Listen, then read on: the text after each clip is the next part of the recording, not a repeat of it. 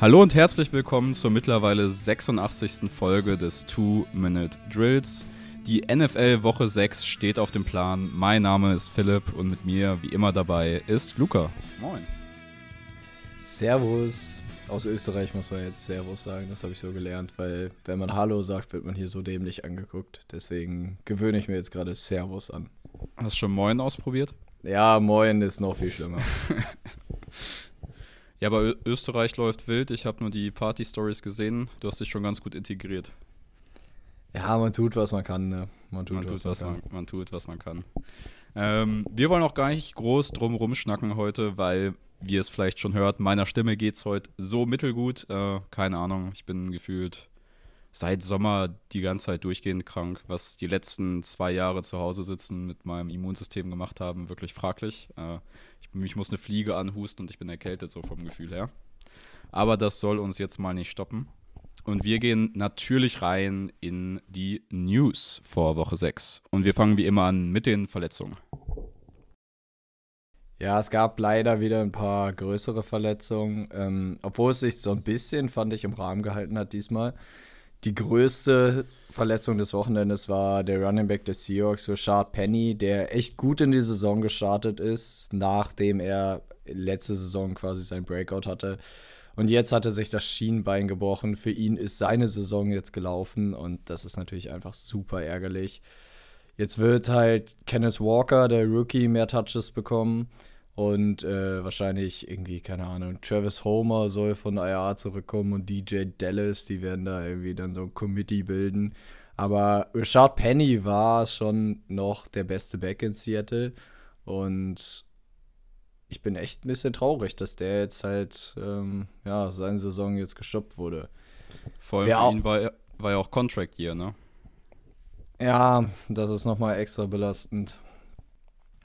Welcher Running Back sich auch verletzt hat, war oder ist Patriots Running Back Damian Harris. Der ist jetzt auch ein paar Spiele raus mit Oberschenkelverletzungen. Ich glaube, er ist noch nicht auf IA gewandert, aber ähm, es hat sich so angehört, als würde es jetzt so drei, vier Spiele mindestens dauern, bis er wiederkommt. Also mal schauen, ob sie ihn noch auf IA platzieren. Ja, Jetzt wird Ramondre Stevenson, der am Wochenende sowieso schon mehr Workload gesehen hat, wird noch mehr Workload kriegen und sie müssen erstmal einen neuen Running Back noch irgendwie aufgabeln, weil ähm, sie hatten... Pierre Strong ist der Weg. Ist der active gewesen? Ich glaube, der ist auf jeden mehr. Fall diese Woche wohl wieder da. Okay, weil ich, ich weiß, dass letzte Woche hatten sie nur Stevenson und Harris und äh, als Harris ausgefallen ist, hatten sie nur noch Stevenson. Und ein Running Back ist schon ein bisschen dürftig. Deswegen, da muss noch irgendwas, ja, jetzt passieren. Ja, wer sich auch verletzt hat, ist Baker Mayfield mit einem High Ankle Sprain, der Quarterback der Carolina Panthers. Ähm, ja, bei der nächsten ernüchternden Panthers-Niederlage, Mayfield wird wohl zwei bis drei Wochen verpassen. Äh, Sam Darnold ist auch noch nicht wieder fit, um zu spielen. Das heißt, äh, die Panthers, ja, spielen diese Woche mit PJ Walker gegen die Los Angeles Rams.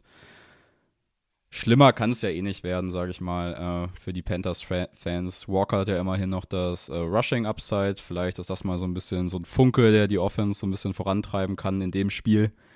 Weitere Quarterback- Quasi-Verletzung, sage ich mal, hat Teddy Bridgewater, Quarterback der Miami Dolphins, erlitten, ist äh, im Concussion Protocol, hat bis jetzt aber noch keine Anzeichen einer Concussion, aber durch die neue Regel ist jetzt sein Einsatz für Sonntag höchst fraglich und die Miami Dolphins werden Siebtrunden-Pick Skylar Thompson höchstwahrscheinlich den Start geben.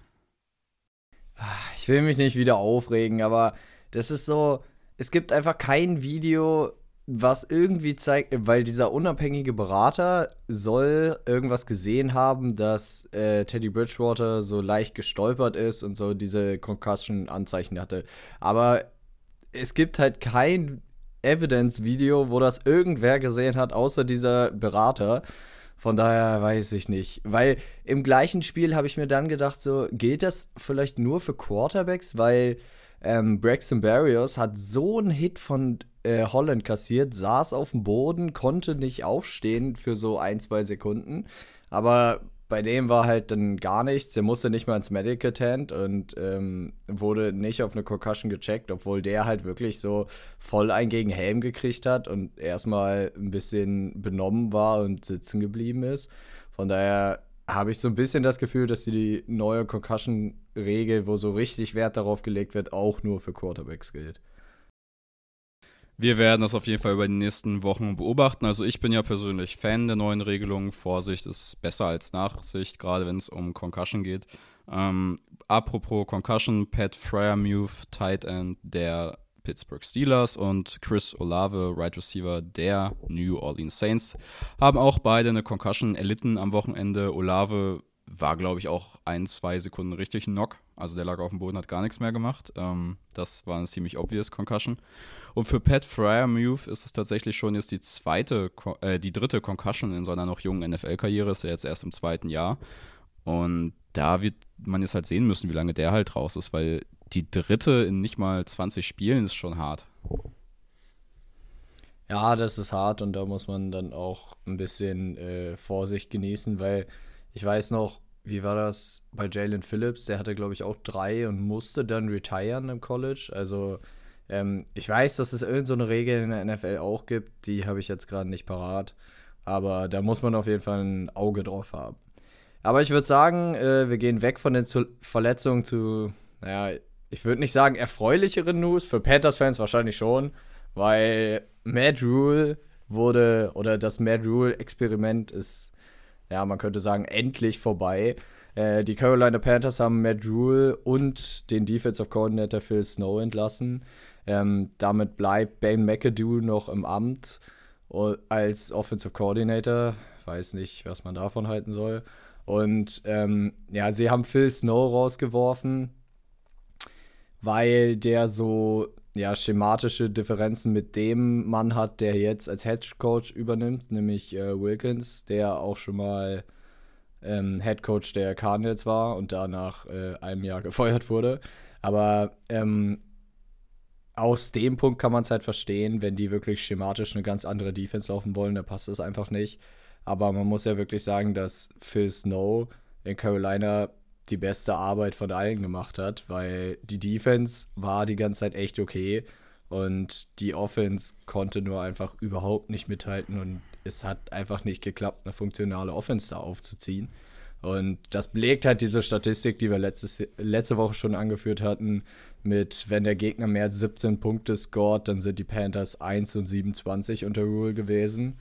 Ähm, jetzt den quasi die Niederlage am Wochenende nochmal draufgerechnet. Und das ist einfach brutal. Und das zeigt halt, dass die Defense ganz okay war, aber die Offense da einfach nicht mithalten konnte. Ja, und äh, der Owner der Carolina Panthers hat ja auch gesagt, dass der Coaching-Staff seine faire Chance äh, in diesem Jahr über, über das Jahr bekommen wird. Aber ich glaube, wir sehen da keinen ähm, jetzt der leitenden Trainer noch im Amt nächstes Jahr. Ich denke, da wird der Staff einmal komplett gechanged. Sowas sagst du ja auch so ein bisschen, um die Spannung über die restliche Saison hochzuhalten.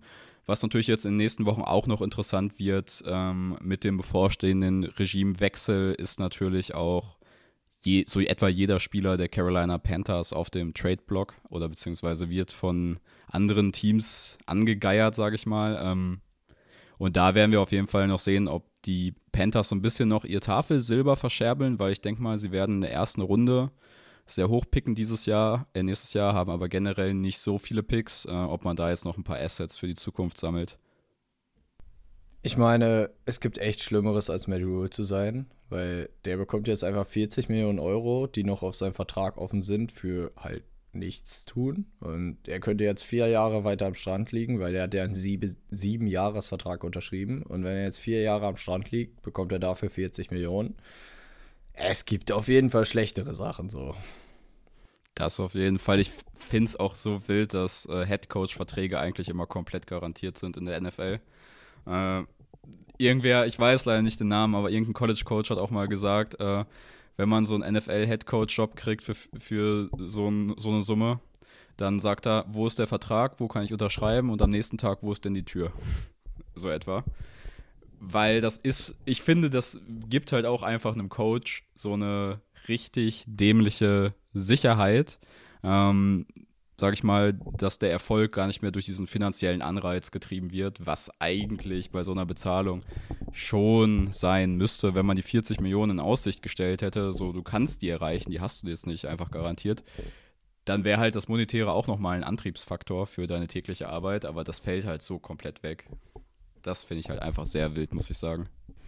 Und ein letztes Piece of News haben wir noch. Dion Jones wurde von den Falcons zu den Browns getradet für ja, Exchange, äh, Late Round Picks, irgendwas 2024, 6 und 7 Runden äh, Picks.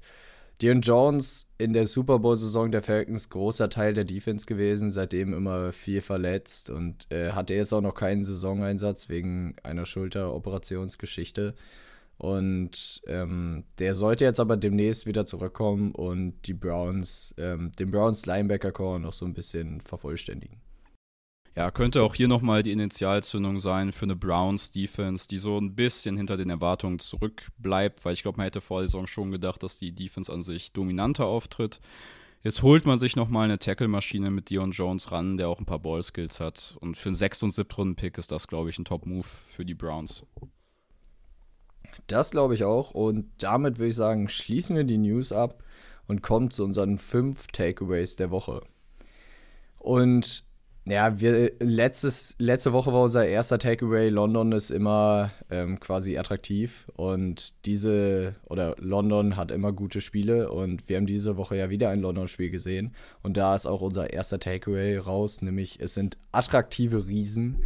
Die New York Giants wirken halt seit einer halben Ewigkeit gefühlt wieder wie ein gut gecoachtes Footballteam. Man hatte da ja ich weiß gar nicht, was man als. Ben McAdoo war da ja auch als Head Coach und dann hatten sie das Joe Judge-Ding und äh, ich kann nur noch, wie heißt der, Pat Shermer war davor noch und es war einfach alles grauenhaft, die letzten Jahre bei den Giants, ähm, seit dem Super Bowl eigentlich.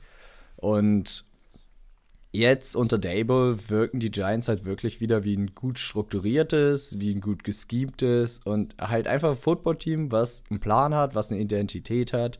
Und ähm, das macht einfach Spaß zuzuschauen.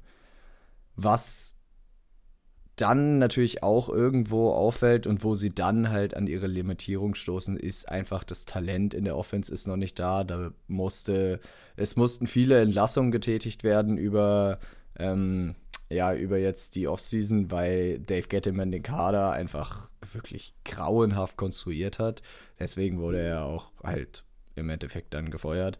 Und ähm, da muss jetzt Joe Schoen, der äh, GM, der von den Bills gekommen ist, erstmal so ein bisschen ähm, ja, Aufräumarbeit leisten, hat das jetzt auch gemacht. Man sieht es aber, dass es halt an Talent ähm, noch vor allen Dingen tiefe Offensive Line und auf Right Receiver hat man die Geschichte mit äh, Golladay probiert. Ich glaube, das Kapitel könnte, kann man abhaken mittlerweile. Ich weiß nicht, warum das so grauenhaft nach hinten losgegangen ist. Es sah so ein bisschen so aus, als hätte Golladay einfach, ja, genau wie wir das eben bei den Coaches angesprochen haben. Er hat sein Geld gekriegt, der finanzielle Anreiz war nicht mehr da, Erfolg zu liefern. Und der chillt da jetzt so ein bisschen rum und äh, hat gefühlt keinen Bock mehr ist natürlich mit dem Contract auch untradable. Also du kannst ihn halt einfach nicht traden, ohne dumm viel Deadcap zu fressen. Ja, der wird da sein Leben weiterschillen, so wie es aussieht. Ja, und dann kommt halt natürlich noch dazu, dass du Rondell Robinson, der war verletzt jetzt die Woche. Dann war ähm, Kadarius Tony, ist ja, keine Ahnung, haben wir schon öfter drüber gesprochen. hat sich am Hamstring verletzt. angeblich. Hat, angeblich. Hat sich dann letzte Woche als er wieder zurückkam von der Verletzung, im Training direkt den anderen Hamstring verletzt. War der Bericht. Also Mysterium Kadarius Tony ist vielleicht neben Shaquan Barkley aber der talentierteste Spieler in der Giants Offense, beziehungsweise der beste Playmaker nach Shaquan Barkley. Den vielleicht nochmal zurückzubekommen, würde die Offense, glaube ich, nochmal ein gutes Stück nach vorne heben. Wir haben ja gerade drüber gesprochen, wenig Talent, aber gut gecoacht und das merkst du halt einfach bei den Giants. Das Run-Game ist gut geschemt. Dazu haben sie noch einen Shaquan Barkley, der wieder zu 100% fit aussieht. Äh, harte Cuts wie in seinen College-Tagen haben wir uns aufgeschrieben. Und Barkley spielt einfach mit so viel Juice gerade. Das macht richtig Spaß, dem zuzugucken. Der war dann auch der Second Leading Receiver der Giants, weil, wie gesagt, auf Receiver außer Darius Slayton war halt wirklich gar nichts mehr da. Du hast da mit Marcus Johnson, Richie James und David Sills, dem fünften oder so, gespielt. Was halt alles so ein paar Practice Squad, äh, ja. Äh, Hat Davis, sind. Davis Sills aber sich vielleicht äh, dabei in seiner Rookie-Saison dieses Jahr so ein, ja, Dev Piece für die nächsten Jahre auf dem Giants-Roster zu sichern. Vielleicht kriegt er da nächste Saison noch einen kleinen Contract. Weil der macht sich ja für seine Rolle eigentlich ganz okay. Ja, und wen man dann noch halt äh, stark eingebunden hat, war äh, Daniel Ballinger, der Rookie-Titan, der dann halt auch ähm, den Red Zone Touchdown erlaufen hat mit diesem Jet Motion Play. Und das ist halt die angesprochene Kreativität der Giants Offense. Weil ohne solche ja, Trick-Plays ähm, kriegen sie den Ball halt doch noch nicht konstant bewegt und äh, sie müssen halt über Kreativität kommen, weil sie haben halt keinen Receiver, der 1, 1 zu 1 gegen den besten gegnerischen Corner sein Matchup gewinnt und dann äh, offen wird. Von daher müssen sie da halt irgendwie Kreativwege finden, ihren, ja, irgendwie die Spieler ähm, ja, den Ball in die Hand zu bringen. Aber Dable kriegt das bis jetzt gut hin und die Giants sind 4 und 1. Wer hätte das erwartet?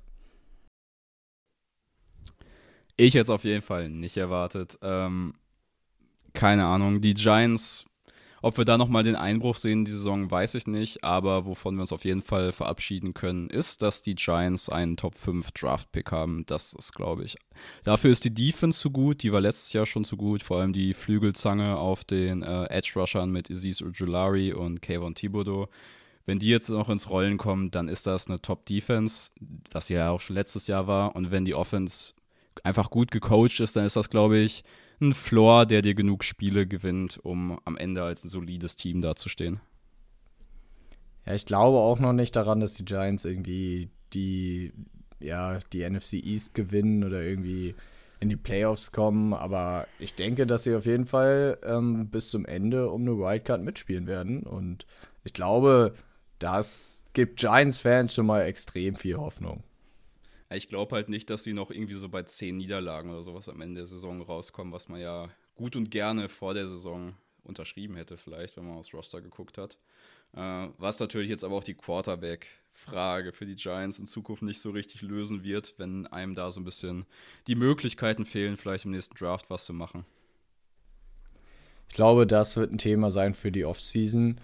Was ein großes Thema in der Offseason war, ähm, war der Russell Wilson Trade. Und bis jetzt hat das Let Russ Cook Experiment in Denver noch ja, überhaupt keine Früchte getragen. Ähm, das Broncos gegen Colts Spiel am äh, Donnerstagnacht war, glaube ich, mit eins der schlechtesten Footballspiele, was ich mir je angeguckt habe. Ich habe ähm, ein Kumpel von oh, mir. Du hast hat, geguckt live? Ich habe es nicht live geguckt. Ähm, so. Denn ähm, mein quasi einer meiner Nachbar hier hat das live geguckt und hat dann auch noch in der Halb Halbzeit geschrieben zum Glück oder dass er zum Glück in der Halbzeit pennen gegangen ist. Ich habe mir am nächsten Tag dann halt äh, die jeden Snap angeguckt, also diese 40 Minuten Zusammenfassung. Aber das war ja wirklich der grauenhafteste Football, den ich mir wahrscheinlich je angeguckt habe. Das war offensiv einfach auf beiden Seiten so schlecht. Es war schlecht organisiert. Alleine unser ähm, Bernard Ryman, unser deutscher Rookie-Tackle, hatte stabile drei Holding Calls in, glaube ich, fünf Minuten. Ähm, das war ganz wild in der ersten Halbzeit. Dann hat er noch einen False Start später. Also der Mann hat, glaube ich, alleine fast 40 Yards an Strafen weggeschenkt. Und die Offenses sahen einfach beide nicht gut organisiert aus. Es gab viele, ja, einfach sehr viele Flaggen, dann viele Fehler. Dann diese Geschichte, wo ähm, Sutton und Hamler quasi ineinander rennen. Oder, äh, nee, es war nicht mehr Hamler, es war Sutton und irgendwer anders. Und Sutton klaut dann den Catch. Und die sind beide an der gleichen Stelle. Und so war halt quasi der ganze Broncos offensive Auftritt war einfach Kuddelmuddel und schlecht organisiert. Es war einfach, es war grauenhaft, wirklich. Kann man so unterschreiben. Und auf der anderen Seite bei den Colts, die hätten den Ball ja auch kein Stück bewegt, wenn Alec Pierce da nicht noch ein bisschen gezaubert hätte.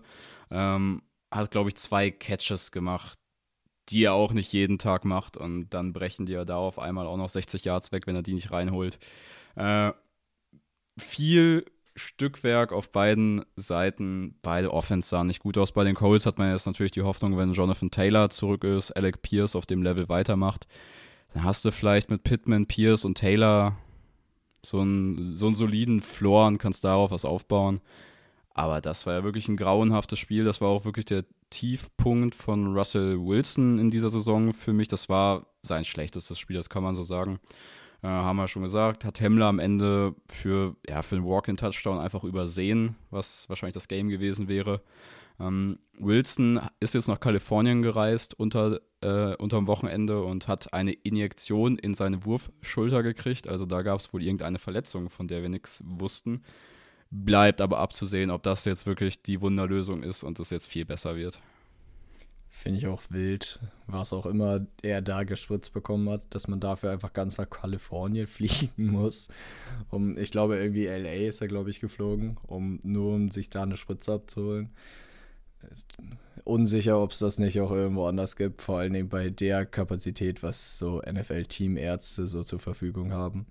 Aber ja, es war definitiv äh, Wilsons schlechtes Spiel. Die Interception, die er auch geworfen hat, da war einfach gar keiner. Da waren, ähm, die eine hat er, glaube ich, da waren fünf Cold-Spieler und ein Bronco-Spieler und er schmeißt es da rein. Das war wirklich, ich weiß nicht, was der Mann da gesehen hat den ganzen Abend lang. Und ähm, ja, und die Red Zone der, oder die Red Zone Offense der Broncos ist weiterhin so katastrophal. Ähm, sie kriegen es einfach nicht hin, irgendwie kreativ den Ball da reinzukriegen. Zum Beispiel ähm, das, was Miami auch gemacht hat, ähm, was sie dann von den Chiefs geklaut haben, mit diesem direkten Snap zum Tight. Die Chiefs haben den damals zu Noah Gray, glaube ich, gesnappt und dann hat Miami das Play geklaut und hat äh, das gleiche mit Durham Smythe gemacht. So, und das sind so kreative Wege, wie du halt einfach in der Red Zone auch scoren kannst und musst dir einfach nur ein Chiefs-Game angucken. Die laufen so wilde Plays in der Red Zone und da fehlt es halt bei den Broncos so komplett und ich weiß nicht, irgendwie, da geht nichts zusammen. Mal gucken, ob das noch was wird über die Saison. Aber wenn das so weitergeht, wird das echt eng mit den Playoffs. Oh, ja, das, das, der Glück oder das Glück der Broncos ist so ein bisschen, dass in der Division bei eigentlich nur einem Team wirklich was zusammenläuft. Wir haben ja gedacht, das ist jetzt so die krasseste Division in Football. Ist es nicht ist es definitiv nicht. Wahrscheinlich ist die äh, beste Division sogar die NFC East. Einfach von äh, worst to best so gefühlt. Ähm, ja, aber ich glaube, wir machen hier mal weiter und gehen zu unserem nächsten Takeaway. Und die Zebras sind außer Kontrolle. Was an diesem Spieltag für schlechte Schiedsrichterentscheidungen getroffen wurde, ist einfach heftig. Also, ich finde das, also das krasseste war einfach der Roughing the Passer Call gegen Jones, ähm, der einen Car-Fumble, äh, gegen Chris Jones, der halt den Car-Fumble als Folge hatte. Äh, ich frage mich, wie er ihn anders sacken soll und gleichzeitig nach dem Ball gehen soll. Klar, er landet dann so ein bisschen mit seinem Bodyrate auf ihm, aber er spielt halt den Ball und wäre er ein Cornerback oder halt einfach ein leichterer Spieler als ein Defensive Tackle, dann wäre das auch niemals gecallt worden und ich habe keinen Plan, also wie man, was man da gesehen hat. Und vor allen Dingen, die haben ja, wie heißt der, Gene Steratory oder so, der NFL-Schiedsrichter-Experte, hat sogar noch gesagt, es gibt in der Regel so eine Zeile, wenn der Spieler versucht, sich abzustützen, um nicht das ganze Bodyweight auf den Quarterback fallen zu lassen, so dann ist es nicht zu callen. Und man sieht halt klar, dass Chris Jones, er hat in der rechten Hand den Ball, den er gerade K geklaut hat, und mit der linken Hand versucht er sich noch abzustützen. Also ich weiß wirklich nicht, was er mehr machen soll. So, er hat sogar noch quasi, also meiner Meinung nach ist diese Bodyweight-Geschichte auch irgendwie komisch, aber selbst wenn man nach dieser Regel geht, hat er trotzdem versucht, das zu verhindern und hat dann trotzdem die Flagge bekommen. Also, ich weiß nicht. Das war grauenhaft. Ja, und das ist ja so eine Situation, die, die den Kansas City Chiefs fast noch so das Spiel gekostet hätte, weil die Raiders hätten ja eigentlich auch mit ihrem letzten Drive das Game noch entscheiden können. Da gab es dann auch diese komische Situation, wo Devonta Adams und äh, Hunter Renfro ineinander gelaufen sind, wo Devonta Adams wahrscheinlich open wäre bei dem Play. Ähm, auch ein bisschen merkwürdig. Dann hätten die Chiefs es höchstwahrscheinlich, weil das ja ein crucial Drive gewesen für das Spiel ist, wegen dieser Entscheidung verloren. Ähm, und es gab ja ein ähnliches Problem bei äh, Jared gegen Brady, bei Falcons gegen Bucks und die Atlanta Falcons hätten vielleicht dieses Spiel gewonnen, wenn die, wenn dieser Roughing the Passer Call halt äh, nicht so gefallen wäre, weil das ja ein Drive-Killer war. Das war ja ein Stop an der Situation. Und Falcons waren dran, knapp verloren. Also, das ist einfach, das sind so Entscheidungen, die sind von nicht nachvollziehbar, wie die getroffen werden könnten und die haben, hätten fast zwei Spiele und haben vielleicht ein Spiel gekostet an diesem Wochenende. Ja, und dann, also, das Ding ist, bei dem, bei dem Raiders-Ding war es dann noch so ein bisschen ausgleichende Gerechtigkeit, weil ähm, die Raiders haben dann eine völlig absurde Defensive Holding Strafe bei einem Field Goal kassiert, was dann, das Field Goal wurde verschossen, also eigentlich wären es null Punkte für die Chiefs gewesen. Dann gab es aber ein neues First Down durch dieses Defensive Holding, weil ich habe mir das wirklich fünfmal angeguckt und die ähm, das war so auf der linken Seite und der O-Liner und der Passwasser, die stehen quasi so auf, halten sich so gegenseitig an der Schulter fest und haben so quasi das Agreement geschlossen, okay, wir machen auf diesem Play einfach nichts und wir warten einfach, bis der das Field Goal gekickt hat. So, und da wird dann Defensive Holding gecallt und das gibt den Chiefs ein neues First Down, wodurch sie dann, im Endeffekt wäre auch sonst Travis Casey, dann noch einen Touchdown gescored hat. Irgendwie fünf Plays later oder so. Und das, ich weiß nicht, das war dann quasi die ausgleichende Gerechtigkeit, aber das waren beides Calls, die, das darf einfach nicht passieren, wirklich. Da muss die NFL irgendwie versuchen, da irgendwas anders zu machen, weil das war so grauenhaft. Wir haben ja schon in der Vergangenheit gesehen, dass die NFL eigentlich immer sehr dahinterher ist, gerade was so die Regeldurchsetzung angeht. Auch so ein bisschen ja, der Stimme aus dem Volk zu folgen. Das haben wir gerade bei Pass Interference gesehen. Da wurde viel dran gearbeitet in den letzten Jahren. Ähm, ist immer noch eine schwierige Strafe, einfach weil es halt so Auslegungssache ist. Aber ich finde gerade bei Pass Interference haben wir uns im Vergleich zu den letzten Jahren deutlich verbessert, was so die Calls angeht und die No-Calls, ähm, einfach auf einem besseren Niveau. Und ich würde sagen, damit kommen wir auch zum nächsten Takeaway, zum vierten, und das sind die Problems, Problems in the Jungle. Ja, die Bengals haben ähm, ja, offensive Probleme und man könnte sie auch zu den Offensive zählen, die wir letzte Woche angesprochen haben, die einfach ja nicht gut genug geschemt sind und zu viel darauf vertrauen, dass ihre Playmaker und ähm, ja, dass die halt Big Plays durch ihre individuelle Qualität kreieren. Und ähm, da wird halt dann nicht mit dem Coaching so ein schematischer Floor geboten in der Offense. Und Zach Taylor ist auf einem sehr guten Weg, das halt nicht zu schaffen. Und der, ja, allein diese Aussage mit Mixen muss den Ball 20 Mal berühren, das ist halt gut für Mixen Fantasy Owner, aber das ist einfach schlecht für die Offense, weil dann wirst du so berechenbar und ähm, du weißt halt, okay, das haben wir ja letztes Jahr vor dem Super Bowl auch äh, kritisiert. Da im Super Bowl war es dann teilweise ein bisschen besser, aber das war so dieses, okay, bei First Down wird gelaufen, dann wird bei Second Down manchmal auch gelaufen und dann schmeißen wir bei Third Down. So, und irgendwie diese Bengals Offense ist so wenig kreativ und wenn halt dieses Burrow Chase Big Play mal nicht klappt, wie es jetzt in den ersten Wochen halt noch nicht konstant geklappt hat, so nicht so wie letzte Saison, dann haben die Bengals halt offensiv einfach Probleme und haben da halt nicht den schematischen Floor, um das auszugleichen. Und ich glaube, das wird für Bengals und für Bengals-Fans eine schwierige Saison. Ja, schon überragend gewesen eigentlich letztes Jahr, wie sich, ja, wie die Defense, die das ganze Team trotz der Zach Taylor Coaching-Leistung in den Super Bowl getragen hat über die Playoffs. Es gab so eine Szene am letzten Wochenende, wo Burrow einfach, keine Ahnung, steht zehn Sekunden mit Ball in der Pocket, guckt dreimal links, rechts alle Reads durch, links, rechts alle Reads durch, sieht nichts und wird dann halt einfach irgendwann gesackt, weil ihm halt nix, nicht einfällt, wo er den Ball hinspielen soll. Und das ist einfach so eine Szene, die ist wirklich prägend für die Bengals Offense dieses Jahr. Wenn es nicht über die individuelle Klasse geht, dann schlägt diese Offense halt wirklich niemanden. Ähm, eine Offense, die auch nicht richtig in den Tritt kommt. Eine Sache noch dazu. Ich habe noch eine Frage für dich jetzt. Ich, ja. ähm, ich kann dir die Lösung vorschlagen. Rule to the Jungle.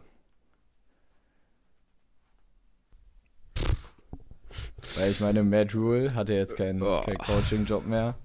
Und meinst du, der übernimmt nee. dann für Zach Taylor? Ich kann es mir nicht vorstellen. Also, dass Rule nochmal einen NFL-Job kriegt, das kann ich mir schon vorstellen. Aber ich glaube, da muss erstmal ein bisschen ja, Moos über die Sache erstmal drüber wachsen, bevor dann das nächste NFL-Team den wieder auspackt. Ich fand nur das Wortspiel gut, deswegen wollte, wollte ich das an der Stelle mal anbringen. Okay, wir kommen jetzt wirklich zur nächsten Offense, die nicht richtig in Tritt kommt und das sind die LA Rams und du hast Matthew Stafford als Quarterback, du hast äh, Sean McVay als Playcaller, du hast äh, Allen Robinson und Cooper Cup als Right Receiver.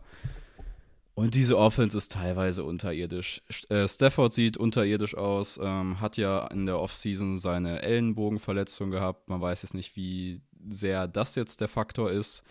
Aber was wir halt auch gerade sehen gegen die Rams, was halt wirklich eigentlich schockierend ist, ist, dass Teams keine Angst mehr vor ihren explosiven Right Receivern haben.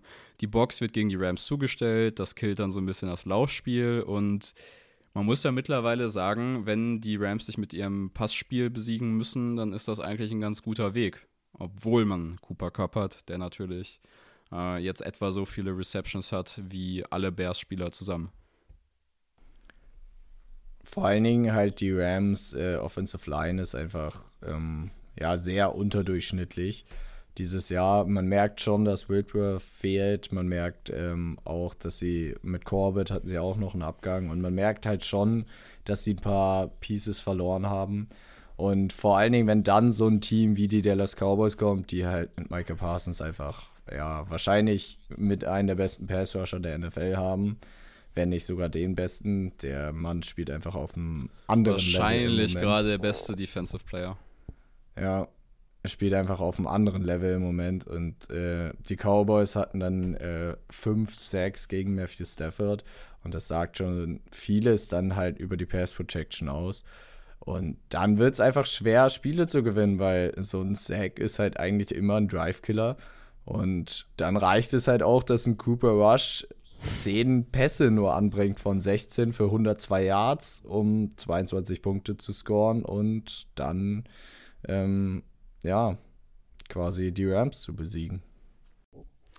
Ja, und die witzigste Statistik ist auch eigentlich, das zeigt auch, wie sehr die Rams Defense dieses Jahr abgefallen ist. Ähm, Marcus Lawrence und Micah Parsons haben zusammen nur ein Pressure weniger als das gesamte Rams-Team. Äh, das ist auch ein witziger Stat, finde ich, weil du kriegst gerade in der Rams Defense von niemandem überragende Leistung außerhalb von Aaron Donald, aber One-Man-Show reicht halt einfach nicht.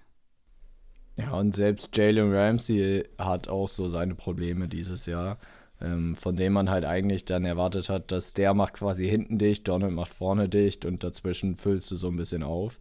Aber wenn halt einer deiner Starspieler dann nicht auf dem Level spielt für das, was du ihm bezahlst und was du für ihn an Picks aufgegeben hast, dann wird es halt sehr schnell eng. Und wir hatten ja, wir hatten schon darüber gesprochen, dass das halt ein ja quasi ähm, risky Modell ist, so dein Team aufzubauen mit nur Starspielern, weil wenn sich dann einer verletzt. Aber jetzt in dem Fall ist Ramsey nicht mehr verletzt, sondern er ist halt einfach nicht auf dem Level, wo Ramsey normalerweise ist. Und das beschert dir auch schon ja, einen Einbruch. Und halt eine Sache, die ich noch sehr spannend finde, ist, dass sie halt Allen Robinson, den sie so viel Geld in der Offseason bezahlt haben, dass sie den überhaupt nicht eingebunden kriegen. So ein bisschen wird versucht, ihm ein paar Targets zu geben, aber der wirkt überhaupt nicht auf einer Wellenlänge mit Stafford. Er hat zwar fünf Targets, aber da sind halt dann auch nur drei Catches für zwölf Yards bei rumgekommen. Und ähm, erstmal kannst du ihn bei Fantasy nicht gebrauchen. Das äh, finde ich ein bisschen seltsam, weil ich habe mir so viel erhofft vor dem, vor der Saison. Wir hatten ja auch diese, ähm, diese Liste mit Spielern, von denen wir uns sehr viel erhoffen. Da war Robinson ja auch drauf und da kommt halt bis jetzt absolut gar nichts. Und ähm, er wirkt so ein bisschen wie so ein Fremdkörper in der Offense. Und da erwarte ich von McVay eigentlich mehr, dass er es schafft, ihn irgendwie einzubinden, weil Talent hat der Mann ja auf jeden Fall. Nur man muss es irgendwie nutzen. Die Rams sind natürlich jetzt durch den Super Bowl-Win letztes Jahr so ein bisschen über jegliche Kritik an ihrem, ähm, ja, an ihrem strukturellen äh, Kader-Planning-Vorgehen einfach erhaben, weil du hast jetzt einen Super Bowl gewonnen. Du hast die Schäfchen quasi im Trockenen mit dem Regime. Ähm, muss man auch immer so sehen, finde ich. Jetzt ist vielleicht der klassische Super Bowl-Hangover, den haben wir öfter mal gesehen wenn die Rams sich fangen, dann kann das trotzdem noch für die Playoffs reichen. Und in den Playoffs ist wieder alles offen. Zwei Teams, die diese Saison auf jeden Fall in den Playoffs spielen und hoffentlich auch das AFC Championship Game äh, bestreiten, sind die Buffalo Bills und die Kansas City Chiefs. Beide stehen 4 und 1 und die Bills reisen nach Kansas City am Sonntag 10.25 Uhr deutscher Zeit, ist Kickoff. Und das ist für mich das bisher interessanteste Duell dieses Jahr, weil es einfach die beiden Teams sind, die vollends überzeugt haben, wo wenig Fragezeichen wirklich übrig geblieben sind. Ähm, das sind die beiden besten Quarterbacks in der NFL, die da auf jeden Fall gegeneinander spielen werden aktuell.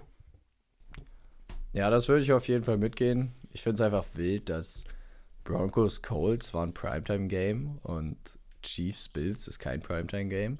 Aber, Aber wir haben doch jetzt Chicago und Washington. ja, Primetime. Das ist ähm, heute Nacht, also äh, ich hoffe, die Folge kommt heute Donnerstag noch online. Ähm, dann ist heute Nacht Chicago, Washington. Ja, kann man sich angucken, muss man nicht, denke ich. Ähm, dafür wäre ich auf Highlights jeden Fall nicht. reichen. Ja, ich glaube auch, dafür werde ich auf jeden Fall nicht wach bleiben. Aber die Chiefs und die Bills, wir können uns freuen als deutsche Zuschauer, weil dann ist es für uns zu einer erträglichen Uhrzeit und wir müssen nicht unsere ganze Nacht quasi darauf verwenden. Aber das ist auf jeden Fall ein Matchup, auf das ich äh, sehr gespannt bin. Du hast da noch so ein paar, ja, Facts rausgesucht, wie man das Gameplan technisch angehen könnte. Dann erzähl uns doch mal ein bisschen was. Also witzigerweise ist es so, dass die äh, Chiefs Defense ähm, überdurchschnittlich viele Blitzpakete spielt und Josh Allen der Quarter, also in der Top 5 der meist geblitzten Quarterbacks ist. Die Stat äh, auf der Josh Allen-Seite finde ich eigentlich ziemlich witzig, da man ja letzte Saison gesehen hat, was Josh Allen gegen Blitzes produzieren kann. Da ist auf jeden Fall der Gabe Davis Touchdown in den Playoffs gegen die Chiefs äh, auch ein gutes Beispiel für. Und deswegen glaube ich, dass dieses, ja, das, das Scheming der Kansas City Defense, die halt einfach ein bisschen vom Blitz abhängig ist, und Josh Allens Qualitäten, ja, gegen den Blitz halt zu vollstrecken, zu einigen Big Plays auf der Bills-Seite führen könnten. Ähm, vor allem, weil die Bills vielleicht offensiv wieder volle Kapelle dabei haben. Isaiah McKenzie könnte diese Woche zurückkehren. Man hat jetzt zwar Jameson Crowder verloren, aber äh, Shakir, der Rookie Right Receiver, sah ganz gut aus, könnte die Crowder-Rolle 1 zu 1 übernehmen. Und da hast du halt einfach Dix und Gabe Davis, der letzte Woche wieder zu voller Kraft zurückgekehrt ist und ja, die meisten Yards eines Offense-Spielers am Wochenende erzielt hat. Und McKenzie wurde schon äh, bestätigt, der hat das Concussion-Protokoll äh, geklärt und ist schon wieder Full Practice gewesen.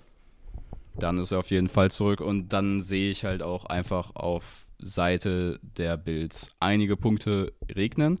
Die Frage ist halt so ein bisschen für mich, die sich ähm, bei diesem Spiel stellt, ob die Chiefs das auf der anderen Seite mitgehen können. Weil wenn wir mal die andere Seite des Matchups äh, betrachten, spielt Kansas City mit einem äh, Receiving ja, Core, der sich wahrscheinlich eher noch finden muss. Ähm, wir sehen immer andere Receiver, die eingebunden sind. Vorletzte Woche hatte Sky Moore mal ein paar mehr Targets, kam diese Woche eigentlich nur noch in der Garbage Time rein oder ganz am Ende halt rein für zwei Plays. Ähm, Marcus Wallis Scantling hat jetzt eine größere Woche gehabt, genauso wie Nicole Hartman, den wir bei den letzten Wochen nicht so richtig gesehen haben. Äh, Juju Smith-Schuster ist absolut unterdurchschnittlich, äh, was das Kreieren von Separation angeht diese Saison. Ist nicht der Faktor im Short-Passing-Game, den man sich da erwarten würde.